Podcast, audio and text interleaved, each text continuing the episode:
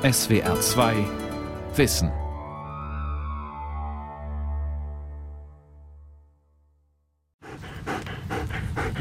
Hunde haben noch im Mittelalter ein ziemlich jämmerliches Leben führen müssen. Die Tierliebe und die Liebe zu Hunden erwachte überhaupt erst in der deutschen Romantik und das ist 17. bis 18. Jahrhundert. Davor ist von der Tierliebe im heutigen Sinne überhaupt nicht die Rede. Der Psychoanalytiker und Buchautor Jürgen Körner, wohnhaft in Berlin.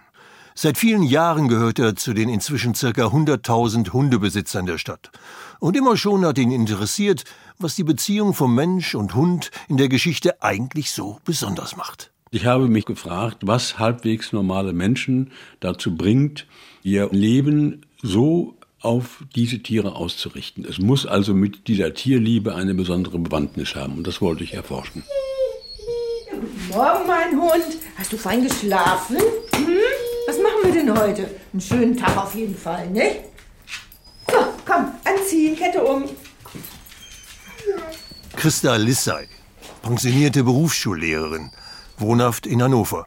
Wir kennen uns schon lange und haben nicht wenige Debatten über Hunde und deren Kulturgeschichte geführt.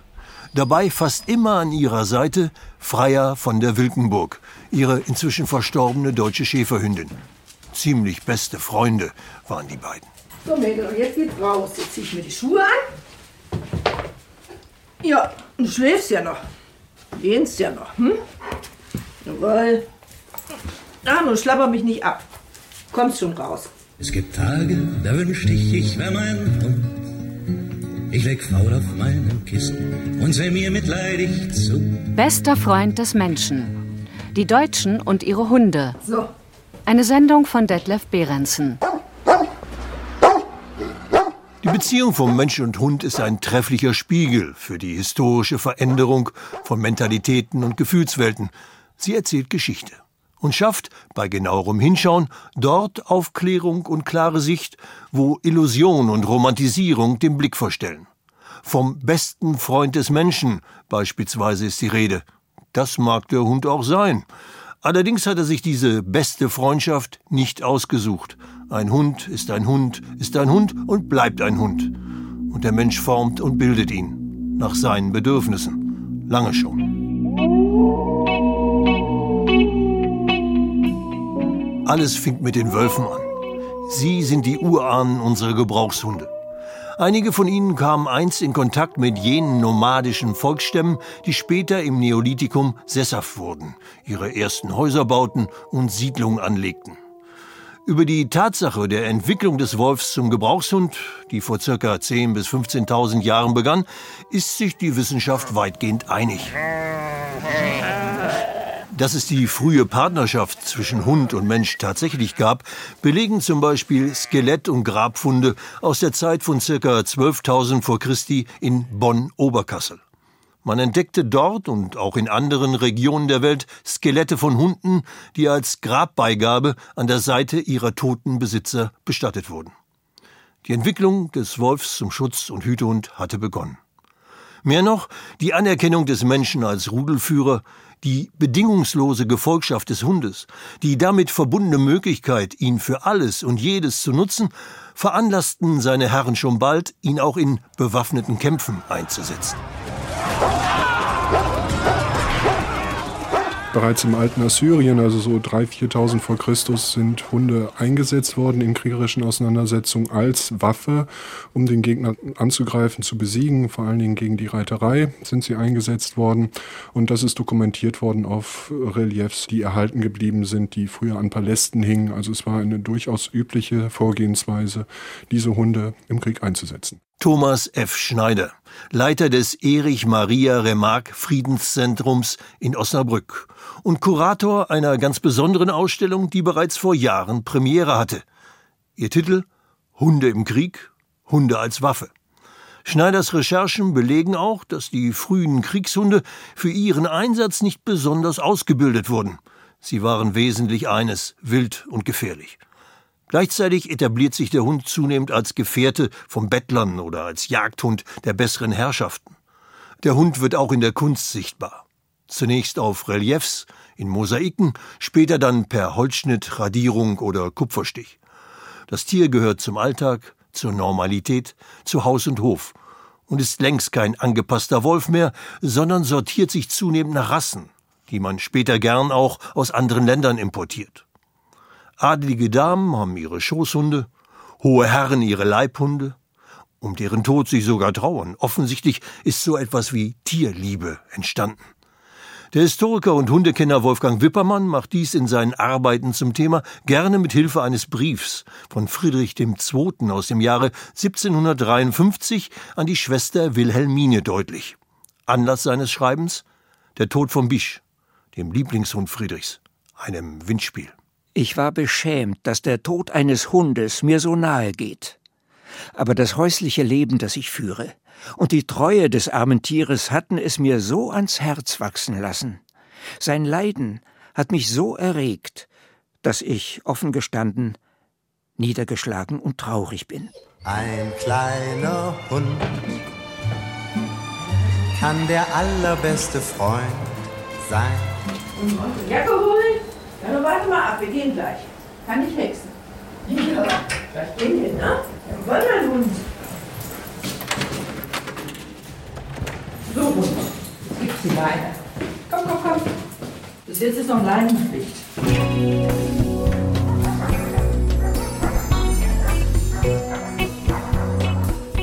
Ich bin nicht weit davon entfernt zu behaupten, dass Tierliebe immer auch egozentrisch ist. Das Tier soll immer auch für mich da sein und es soll meine Wünsche erfüllen und soll meine Zweifel, ob ich liebenswert bin zum Beispiel, beseitigen, indem es ganz treu zu mir hält. Insofern liegt immer eine Egozentrik darin. Und wenn wir es genauer betrachten, die Empathie, das Einfühlungsvermögen also, das sind alles Entwürfe, die sehr viel mit uns zu tun haben und sehr wenig mit dem Tier. Der Psychoanalytiker Jürgen Körner hat bereits vor Jahren in seinem Buch Bruder Hund und Schwester Katze zu ergründen versucht, was uns den Hund eigentlich so nahe bringt. Dabei stellt er grundsätzlich fest, je weiter die Zivilisation fortschreitet, je größer die Entfernung zur Natur gerät, auch zur eigenen, zur menschlichen Natur, umso größer wird, wie er es nennt, die Sehnsucht nach dem verlorenen Paradies. Die Liebe zum Tier soll helfen, die eigene Natürlichkeit wiederzugewinnen. Der Hund wird zur Projektionsfläche menschlicher Sehnsüchte. Die Empathie, also die Einfühlung, die tatsächlich auch erst im 16. und 17. Jahrhundert langsam begann, wo wir angefangen haben, uns einzubilden, wir wüssten, was seelisch im Tier vor sich geht. Und der Hund ist da besonders geeignet, weil der Hund natürlich sehr viel stärker gebunden ist als Rudeltier und wir uns ständig Illusionen machen können, was in dem Hund gerade vor sich geht, was er denkt, was er fühlt was er vorausschaut, an was er sich erinnert, und es sind alles Illusionen. So weit geht die vermeintliche Einfühlung, dass zu Beginn des 19. Jahrhunderts in Deutschland ein Buch erscheint, dessen Autor seine Geschichte aus der Perspektive eines Hundes erzählt. Gottfried Konrad Pfeifel lässt 1810 seine Biografie eines Pudels bei Cotta in Tübingen erscheinen. Ich war noch mit Fressen beschäftigt, als ein grauer Invalide in die Stube trat. Ich trat ihm näher und erkannte mit unbeschreiblichem Gefühl meinen alten Mentor Lafleur. Mit lautem Jubel sprang ich an ihm hinauf, küsste seine eingefallenen Wangen und hörte nicht auf, ihn zu liebkosen, bis auch er mit seinem halben Auge seinen lieben Jolie erkannte. Ab Mitte des 19. Jahrhunderts werden Diensthunde für Polizei und Militär ausgebildet. 1893 gründet der Tiermaler und Hundezüchter Jean Bungatz den Deutschen Verein für Sanitätshunde und bittet die wohlhabenden Herrschaften des Deutschen Reichs um großzügige Spenden für den Aufbau seines Projekts. Kurze Zeit darauf kann Bungatz in der Nähe von Köln eine regelrechte Zucht- und Dressuranstalt etablieren. Für die Sanitätshundeausbildung fasst Bungatz nicht etwa, wie damals bei der Polizei üblich, Dobermänner ins Auge, sondern vor allem Hütehundrassen – insbesondere den schottischen Collie. Der Hund soll Vorposten, Boten und Rekognoszierungsdienst versehen, Munition in die Feuerlinie tragen, Gepäckstücke bewachen etc. Eine seiner schönsten Aufgaben ist aber das Aufsuchen von Verwundeten. Bereits im russisch-japanischen Krieg 1905 sind Hunde eingesetzt worden, von beiden Seiten selbstverständlich. Und es war sozusagen der Testfall, bringt das etwas, Hunde einzusetzen, bringt es sie darauf zu trainieren, beispielsweise Verwundete zu finden im Niemandsland oder auf dem Schlachtfeld, bringt es etwas, sie als Meldehunde einzusetzen und ähnliche Funktionen. Thomas F. Schneider kennt auch die Antwort auf diese Fragen. Ja, das bringt etwas. Der Hund als professioneller Munitionstransporter, als Melder, auch als Helfer für Zivilisten und Militärs in Not und Lebensgefahr. Das sind die neuen, bis heute gültigen Rollenzuschreibungen des Diensthundes, mit denen zivile Hunde nichts zu tun haben. Erst recht nicht jene Hunde, die um 1900 immer noch auf den Straßen der Städte gefangen werden und in den Kochtöpfen von Restaurants und Privathaushalten landen sehr zum Entsetzen der damals schon existierenden Tierschutzvereine, die Broschüren mit Gedichten druckten, um gegen den Verzehr von Hundefilet anzutreten. Oh, dass ein Freund und Retter sich fände für jedes arme gemarterte Tier, das den Tod soll erleiden wie dieses hier. Lebendig zerschnitten, oh, lasset mich schweigen, die Qual unseres Karo mag das Bild euch zeigen. Einerseits war er Nahrungsmittel, aber andererseits war er auch das sogenannte Pferd des armen Mannes. Das heißt, er wurde im Transportwesen eingesetzt, er wurde vor kleine Wagen gespannt, um Lasten zu ziehen. Er wurde sogar auch im Ackerbau eingesetzt, wenn eben kein Pferd zur Verfügung stand oder ein anderes Tier. Also das war das Verhältnis zum Hund in den unteren Klassen, während das Bürgertum den Hund ja erstmal so als Luxus- und Repräsentationsobjekt gehalten hat und in diesem Zusammenhang dann eben auch eine Verwendung in Kriegen oder in kriegerischen Auseinandersetzungen überhaupt erst angedacht hat. Es wurde viel gedacht damals. Vor allen Dingen national, deutsch-national. Hurra! Teutonen an die Front. Aber bitte nicht mit ausländischen Hunden. Bereits im April 1899 hatte der Rittmeister Max von Stephanitz den Verein für deutsche Schäferhunde, kurz SV, gegründet. Nach der Reichsgründung im Jahre 1871 waren viele identitätshungrige Deutsche vom nationalen Pathos regelrecht besoffen. Also war es hohe Zeit für die Zucht eines ganz und gar deutschen Hundes. Der schändlichen Importen wie englischen Mopsen und dänischen Doggen, die Reichskanzler Bismarck sogar als Reichshunde hielt, Paroli bieten konnte. Selbstverständlich musste in einer Zeit zunehmender völkischer Propaganda auch ein Schäferhund rasserein sein wenn er deutsche Tugenden wie Mut, Kampftrieb, Stärke, Disziplin und Gehorsam verkörpern sollte. Im Ersten Weltkrieg hat man den Hund vor allen Dingen in durchaus helfenden Funktionen eingesetzt, also als Meldehund, als Sanitätshund, teilweise um Fernmeldekabel zu verlegen und ähnliche Dinge mehr. Also dort hat man vor allen Dingen eben versucht, die Fähigkeiten des Hundes beim Aufspüren von Verwundeten einzusetzen, die Fähigkeiten einzusetzen, besonders gut von A nach B laufen zu können. Und das war im Ersten Weltkrieg gerade an der Westfront im Bereich des Stellungskrieges immens wichtig, um so etwas wie Kommunikation überhaupt aufrechtzuerhalten. Der deutsche Schäferhund begann sich auch bei zivilen deutschen Hundeliebhabern durchzusetzen. Die Zahl der Ortsgruppen des Schäferhundvereins stieg im Vor- und Nachkrieg ständig an. Nicht ohne Grund, wie Kurt Tucholsky 1922 in der Weltbühne schrieb. Es scheint wirklich so, als ob die meisten Menschen hierzulande einen Hund nur deshalb besäßen, um noch jemanden unter sich zu haben. Bedrückt von Wohnungsamt, Polizeirevier, Hauswirt, Kolonialwarenhändler, Außenhandelsnebenstelle, Finanzamt und ähnlichen Versorgungsanstalten benötigt die mannhafte deutsche Seele einen Sklaven, um die Superiorität ihrer Herrenrasse darzutun. Hasso!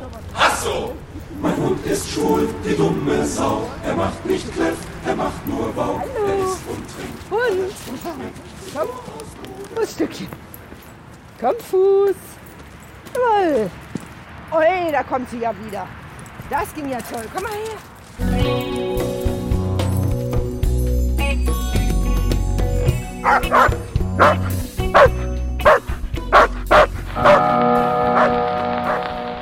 Die Parole der Kinzler Uhrenfabriken heißt in Zukunft Deutsch die Uhr, Deutsch der Klang.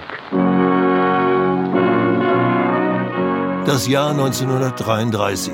Nazi-Dämmerung. Binnen 100 Tagen übernehmen die Nationalsozialisten die Reste der Weimarer Republik. inszenieren mörderisch und brutal ihr tausendjähriges Reich für eine angeblich arische Rasse. Und beginnen auch Organisationen und Verbände gleichzuschalten. Sogar die privaten Hundezuchtvereine. Stattdessen gibt es nun für alle eine sogenannte Reichsfachschaft für Schutz und Dienstgebrauchshundewesen, in der vor allem Mitglieder des Schäferhundvereins federführend sind. Der Schäferhund ist inzwischen sehr beliebt und wird als hehres Symbol des Deutschtums gepriesen. Auch Hitlers Schäferhündin Blondie war nichts als ein Motiv für die Kameras der Propagandafilmer und für die Fotografen jener kitschigen Ansichtskarten, die millionenfach unter das Volk gebracht wurden. Blondie und ihr Führer. Blondie. Ein Hund übrigens, der unbändige Angst vor seinem Nazi hatte, sich dem schwarzhaarigen Österreicher nur mit eingeklemmter Rute und angelichten Ohren näherte. So viel zu Blondie. Hunde aller Rassen indes, vorausgesetzt sie haben das nötige Gardemaß, laufen zu Beginn des Zweiten Weltkriegs im Jahre 1939 Gefahr, für die Hundestaffeln der Wehrmacht gemustert und in den Heereshundeschulen unter anderem als Spür-, Melde- oder Sanitätshunde ausgebildet zu werden. Es gab zu Beginn des Zweiten Weltkrieges ein großes Interesse der Bevölkerung, einen patriotischen Beitrag zu leisten, indem man seinen Hund abgibt. Gegen Kriegsende allerdings, da haben Sie recht, gegen Kriegsende wurden Hunde zwangsverpflichtet. Dort gingen dann die Musterungskommissionen durch die Lande und es wurden Gestellungsbefehle für Hunde ausgegeben. Die wir im Namen des deutschen Oberkommandos handeln, erklären die bedingungslose Kapitulation aller unserer Streitkräfte zu Lande, zu Wasser und in der Luft, unterzeichnet am 8. Mai 1945 in Berlin. Guck mal, jetzt hat sie benehmen. Plötzlich geht sie bei Fuß. Ja, ich hab das Stöckchen, haha. ja, los, komm. Ei, da kommt sie.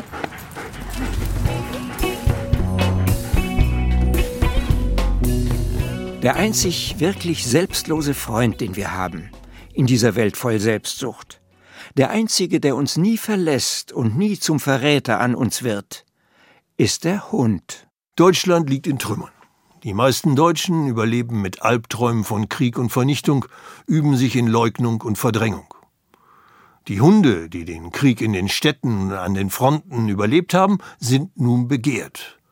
Zunächst auch auf dem allzu kargen Speisezettel der Nachkriegszeit. Grundsätzlich aber bieten die Hunde eines, Nähe und Trost. Sie stellen keine Fragen. Im Gegensatz zu einem Psychoanalytiker wie Jürgen Körner, der hat sogar Antworten. Da kann man genau sehen, was dort wirklich geschätzt wird am Hund. Das ist zuallererst die Treue. Nach dem Motto, seit ich die Menschen kenne, liebe ich die Hunde. Niemand war so treu zu mir wie mein Hasso die Zuverlässigkeit, die Unterordnung. Also es gibt viele Bedürfnisse, die wir mit Hilfe von Hunden befriedigen. Immer dann, wenn uns die Möglichkeiten in der Beziehung zu anderen Menschen nicht offen stehen. Schon in den ersten Nachkriegsjahren werden auf Antrag von Hundefreunden die ersten Zuchtvereine durch die Alliierten genehmigt. Neue Hunde braucht das Land. Ob in den West- oder Ostzonen. Bis der rechte Nachwuchs gezüchtet ist, helfen dem bedürftigen Menschen Hunde wie Gretelchen. Ein golden-rot glänzender Langhaarteckel, der in einem Artikel der Zeitschrift Der Hundesport vorgestellt wird. Ein Dackel, der alles überstanden hat. Krieg und Flucht. An Dachstubenromantik und Trockenkartoffeln hatte sich Gretelchen schweren Herzens gewöhnt. In diesen Jahren der Entbehrungen, der Not und der jagenden Unruhe war Gretelchen noch anhänglicher, noch zärtlicher geworden. Sie fühlte wahrscheinlich, dass ihre Liebe ein Trost war. Mit ihrem leisen, überlegenen Lächeln ertrug sie auch den eigenen Hunger. Ein Hund, der lächelt. Wenn es sonst schon nichts zu lachen gibt. Ab 1949 gibt es zwei Deutschländer, BRD und DDR. Ab 1961 kommen die Berliner Mauer und andere mörderische Grenzanlagen hinzu. Hundesportler und Spezialzuchtgemeinschaften der DDR liefern das nötige Wachpersonal. In Form von Hunden, deutschen Schäferhunden. In Laufleinenanlagen und an der Seite ihrer soldatischen Hundeführer müssen sie den real existierenden Sozialismus schützen. Am Fuße des Brocken beobachteten wir das Kollektiv des Feldwebels Lüdecke. Ohne Vero und Attila ist der Dienst undenkbar. In diesem schwierigen Gelände haben Fährten und Schutzhunde ihre Unersetzbarkeit schon oft bewiesen. Der deutsche Schäferhund gehorcht. Was soll er sonst tun? Genau dafür wurde er ausgebildet. Ob bei Grenzpolizei, Nationaler Volksarmee oder auch bei Bundesgrenzschutz und Bundeswehr. Der Hund macht alles mit und wird im Zivilen dafür idealisiert. TV-Serien wie Lassie verbreiten auch in Deutschland sentimentale Bilder des hilfreichen Collies.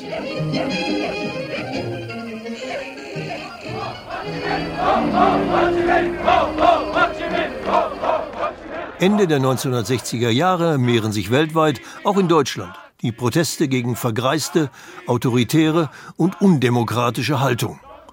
Es geht auch gegen ein verstaubtes Patriarchat. Gab es 1968 nicht diesen revolutionären Weiberrat, der dem alten und neuen Patriarchat im Lande radikal und konsequent Paroli bot? All die Jahrhunderte zuvor war es in der Regel der Mann, der, nicht selten übermäßig streng und gewalttätig, für Zucht und Dressur der Hunde zuständig war. Frauen spielten lediglich eine Nebenrolle. Genau das ändert sich. Die Zeit der exaltierten Männerbünde im Zucht- und Dressurbereich geht zu Ende. Erst recht nach den Ereignissen des Jahres 1989. Jetzt oder nicht? Demokratie!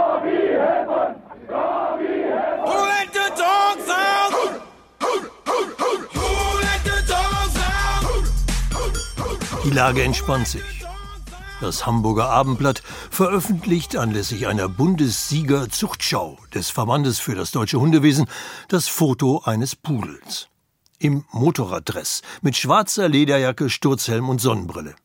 Der Hund ist kaum noch als solcher erkennbar, höchstens als Witzfigur. Doch der Trend hält bis heute an. Nicht wenige Hunde werden ihrem Menschen immer ähnlicher. Mitunter geraten sie gar samt Herrchen zur Marke. Man denke nur an den 2005 verstorbenen Modeschöpfer Rudolf Mooshammer und seinen Yorkshire Terrier Daisy. Man könnte sich doch auch die Frage stellen, ob nicht überhaupt diese zumindest überzogene Tierliebe mit allen ihren merkwürdigen Erscheinungen, ob das nicht auch Zivilisationssymptome sind. Ob nicht auf die Weise Menschen etwas ausleben, was ihnen an Unglücklichem zugemutet wird und dass man an der Stelle vielleicht doch zurück muss zu einem, wie soll ich sagen, natürlicheren Umgang mit Tieren. Psychoanalytiker Jürgen Körner hat recht, auch was seine en passant geäußerte Kritik an den aktuellen Hundezüchtern betrifft. Röchelnde Mopse mit Atemnot und Schäferhunde mit Hüftgelenksdysplasie fallen ganz simpel unter den Begriff Qualzucht. Und dass der Pudel passend zu Frauchens Cabrio angeschafft wird, muss doch wirklich nicht sein. Mittlerweile geht man in besseren Kreisen ja auch gern zur Typenberatung. Welcher Hund passt zu mir? Auf alle Fälle ein molekulargenetisch gecheckter Rassehund. Ein edler Afghane vielleicht oder ein süßer kleiner Chihuahua für die Handtasche. Die machen was her.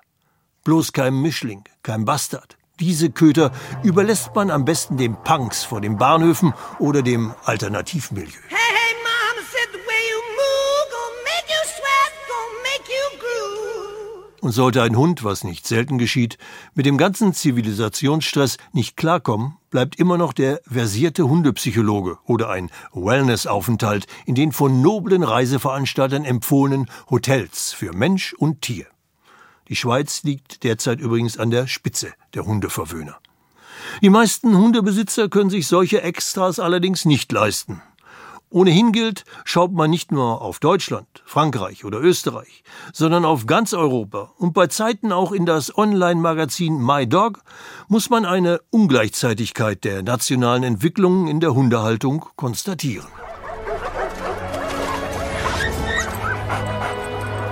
In Sachen Hundehaltung ist in Europa ein deutliches Gefälle wahrzunehmen zwischen den Industrieländern und jenen, die mit massiven wirtschaftlichen Problemen zu kämpfen haben. Die Thematik der Straßenhunde ist beispielsweise in Deutschland kein nennenswertes Problem. In südlichen oder osteuropäischen Ländern ist sie hingegen ein großes Dilemma. Nicht wenige Deutsche importieren inzwischen solche Straßenhunde, suchen sie zu retten, geben ihnen lebenslang Asyl und machen sie zu einem Mitglied der mehr als sieben Millionen Mitglieder zählenden Hundepopulation in Deutschland. Was indes keine Spitzenposition in Europa bedeutet. Folgt man der Heimtierstudie der Universität Göttingen, leben in Frankreich, Polen und vor allem in England noch mehr Hunde. Ökonomische und soziale Entwicklungen in den Ländern Europas sind, wie gesagt, ungleichzeitig. Das gleiche gilt für Zucht, Aufzucht und Haltung von Hunden. Trotzdem bleibt der deutsche Trend ungebrochen. Frauen werden in Bezug auf Zucht und Dressur zunehmend wichtiger. Wie hörte ich es noch auf dem Platz der Ortsgruppe des Schäferhundvereins in Hannover Engel-Bostel? Der Gehorsam muss vom Hund mit Liebe gebracht werden. Ein beeindruckender Satz, den mir Christa Lissais Vereinskollegin Andrea Piccinini zugesteckt hat. Und dabei auch betont hat, dass sie ihre Hunde längst nach modernen pädagogischen Grundsätzen erzieht. Die Anzahl an Frauen, die sich im Hundesport profilieren wollen, ist deutlich höher geworden. Früher eine reine Männerdomäne. Da hat man die Hunde eben anders ausgebildet, mit viel mehr Druck, in manchen Bereichen auch mit relativ viel Gewalt. Die Gewalt habe ich nicht und die will ich auch gar nicht haben. Ich will, dass der Hund was für mich tut und das soll er gerne tun. Und ich denke, das Feeling, das Händchen haben Frauen mehr als Männer. Das ist einfach so. Feeling statt Gewalt. Nur so wird ein Hund freundlich. Hunde wie der Labrador oder der Golden Retriever gelten ohnehin als ausgesprochen friedfertige Familienhunde. Aber auch als Kommunikatoren.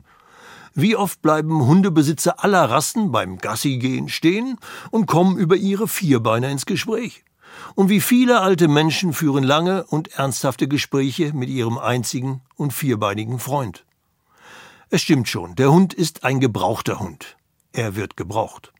Das bestätigt auch Psychoanalytiker Jürgen Körner. Er vermittelt Kommunikation und er scheint für die meisten Menschen dafür zu bürgen, dass es sich um einen guten Menschen handelt. Ich hatte eine Patientin, die eine sehr misstrauische Person war, was menschliche Beziehungen angeht. Die hat irgendwann herausgefunden, dass ich einen Hund habe. Und damit war schon ein großer Vertrauensbeweis erbracht. Ab da war sie der Ansicht, dass es sich bei mir offenbar um einen guten Menschen handeln muss, denn nur gute Menschen haben Hunde, was leider nicht ganz stimmt. Ob als Rettungsschutz, Therapie oder Familienhund, der Hund ist für die meisten seiner Besitzer zum Partner geworden. Wer verantwortlich und artgerecht mit ihm umgeht, wird eine Menge Freude mit ihm haben. So wie einst Sigmund Freud mit seinen Chow-Chows, die dem Psychoanalytiker halfen, die eigene Existenz zu verstehen. Sie schenken uns ihre Zuneigung, vollständig und ohne Falsch. Die direkte Schlichtheit ihres Lebens ist frei von jenem inneren Widerspruch der Zivilisation, der uns so viele Schwierigkeiten bereitet. Sie besitzen jene Schönheit der Erfahrung, die in sich vollkommen ist. Ja, Freier. Nu komm mal her, komm. Jawohl. Ja. Pure Lebensfreude.